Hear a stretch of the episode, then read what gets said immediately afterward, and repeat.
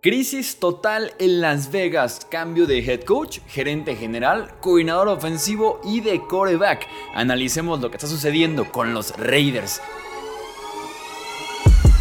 Hablemos de fútbol. Hablemos de fútbol.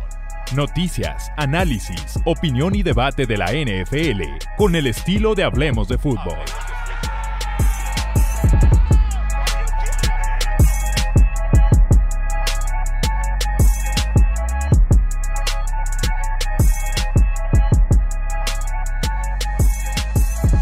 ¿Qué tal amigos? ¿Cómo están? Bienvenidos a una edición más del podcast Hablemos de Fútbol. Yo soy Jesús Sánchez. Tenemos podcast de emergencia porque apenas terminamos semana 8 y tenemos ya primer head coach, gerente general y coordinador ofensivo despedidos por los Raiders de Las Vegas específicamente y también de una vez Jimmy Garoppolo lo agarraron y le dijeron tú vete a la banca porque estás siendo una pesadilla de coreback este año para nosotros y venga Aiden O'Connell a ser el nuevo coreback de este equipo, el novato Aiden O'Connell. Platiquemos de lo que está sucediendo con los Raiders de Las Vegas. Apenas 25 partidos para esta dupla de McDaniels y Dave Ziegler, récord de 9 ganados y 16 perdidos en el año pasado y en ocho semanas de esta temporada.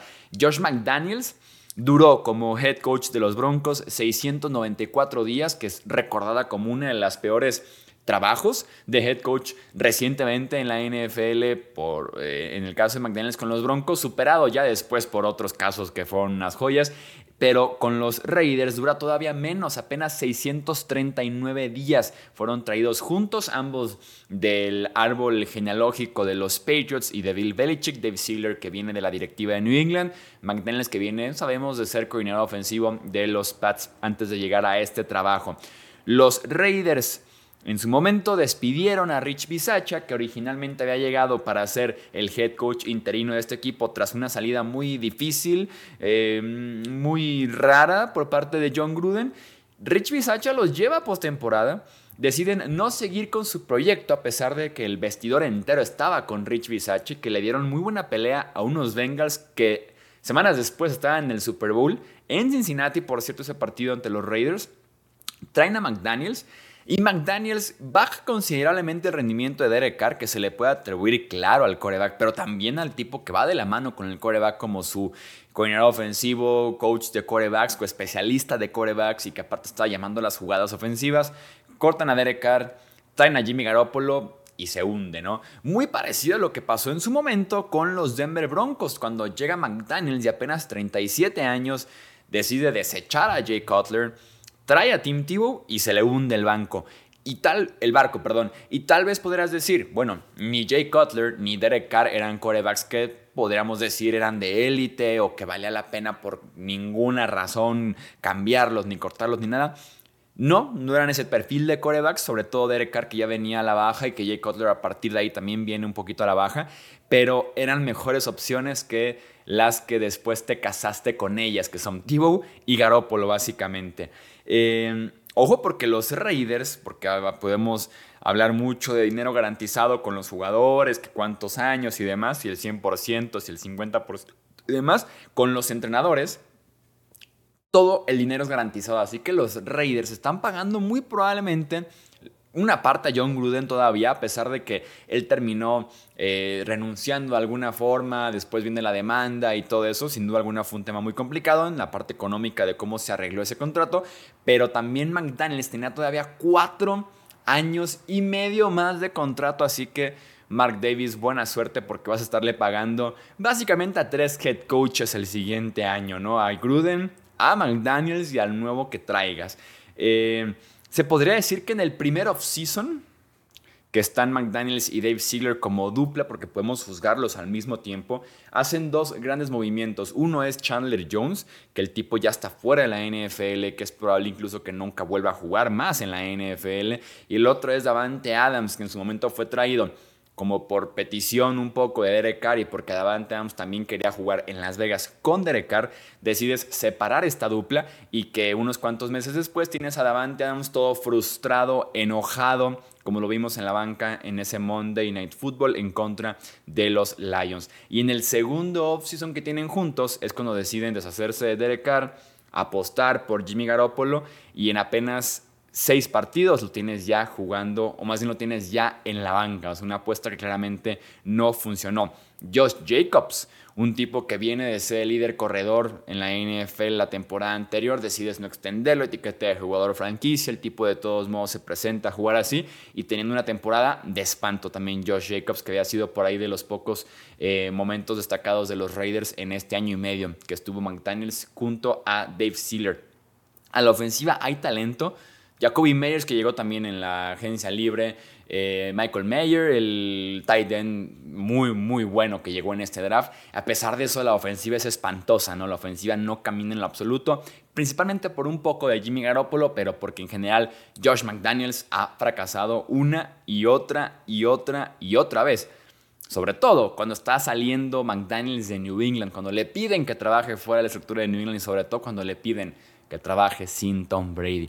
¿Cuántas familias más alimentará Tom Brady en el universo de la NFL de tipos que creíamos que eran talentosos, que eran productivos, ya sea coaches, ya sea gerentes, ya sea jugadores, que pensábamos que sí eran buenos, que pensábamos que eran una buena opción para otro equipo y demás, y que después de todo terminamos diciendo, no, realmente era Tom Brady el responsable, ¿no? No, no, Tom Brady fue quien elevó su nivel. No, Tom Brady era el que le levantaba la ofensiva. No, Tom Brady era el que tapaba la falta de talento en New England. No, no, Tom Brady el que se encargaba de cubrir por aquí el, coachó malo, ¿no? El llamado de jugadas pésimo. Entonces, ¿cuántas familias más alimentó Tom Brady en este, todo este proceso que estuvo en eh, New England? Eh, eh, e, insisto, con McDaniels, tanto con Broncos fracasó, cuando llega tiene un 8-8, después es despedido a mitad de la temporada siguiente, después pasa a ser coordinador ofensivo de los Rams, que eso pocos lo recuerdan, regresa a New England, deja plantados a los Colts, ahora se va a los Raiders y tampoco le va nada bien. Diría que la única temporada que podríamos decir, uff, McDaniels se lleva aquí la palomita porque sin duda alguna lo hizo muy bien eh, la temporada de Matt Castle con los Pats y la temporada primera de Mac Jones eh, con New England también, como novato Mac Jones, porque estaban corriendo muy bien el oboe de esos Pats, pero realmente fue muy poco lo que ofreció también a la ofensiva ese equipo de los Pats. Y centrémonos ahora en Jimmy Garoppolo. Apenas hace ocho meses, firmó un contrato de tres temporadas y 72.7 millones de dólares con los Raiders, de los cuales 100% garantizados eran 33.75 millones. No voy a decir quién les dijo que era de las peores firmas del off-season, creo que todo mundo tiene memoria en este podcast. Eh, los Raiders tendrán porque muy probablemente van a cortar a Jimmy Garoppolo al final de esta temporada. Los Raiders van a cargar con un dead cap, con una penalización en tope salarial de 28.3 millones el siguiente año por cortar a Garópolo. ¿Y cuál es la razón, además del bajo nivel, por la que Garópolo es mandado a la banca para que no se lesione? Porque, ojo, Garópolo tiene estos 33.75 millones de dólares 100% garantizados al momento de firmar, de los cuales 11.25 millones son garantizados del siguiente año y los otros 22.5 millones son garantizados este año. Pero el siguiente año, o sea, el 2024, tiene otros 11.25 millones que se pueden garantizar en caso de que no pase un examen físico. Entonces, si la temporada termina lesionado y no pasa examen físico durante el off-season, cuando inicia la nueva temporada de NFL o el nuevo año de NFL, que es la primera semana de marzo, se garantizarían otros 11.25 millones y tendrías ya entonces que pagarle a Garópolo mucho más por apenas un año de trabajo. Entonces los Raiders dijeron, ¿sabes qué? Mejor que ni se lesione, que casi no se le da. Dos lesiones, conmoción y espalda en apenas ocho semanas, aparte del bajo nivel.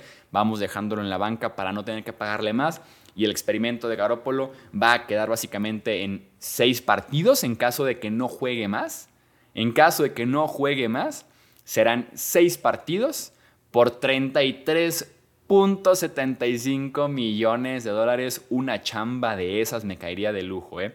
eh Garópolo que no está viendo sus wide receivers, que está más preocupado por las capturas de coreback, que es líder de la NFL en intercepciones y que es también gran responsable de una de las peores ofensivas de la NFL este año, si no es que la peor, incluso con todo y que tiene, insisto, Mayer, Jacoby Meyers, eh, Davante Adams, Hunter Renfro, que fue sepultado por McDaniels. Veremos si resucita Hunter Renfro ahora que ya no está McDaniels.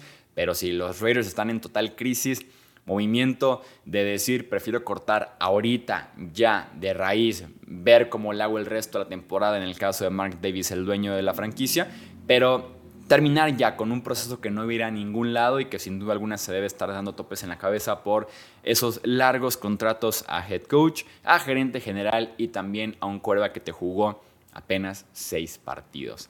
Comenta tu opinión sobre este caso de los Raiders de Las Vegas. ¿Qué opinas? ¿Qué harías con Garópolo? Si fue o no correcto mandar a la banca y también si fue o no correcto despedir ya a el señor Josh McDaniels. Te lo en comentarios, también te lo en redes sociales, Twitter, Facebook e Instagram y también TikTok. No olvides suscribirte aquí al podcast Hablemos de Fútbol. Yo soy Jesús Sánchez. Hasta la próxima. Gracias por escuchar el podcast de Hablemos de Fútbol. Para más, no olvides seguirnos en redes sociales y visitar hablemosdefutbol.com.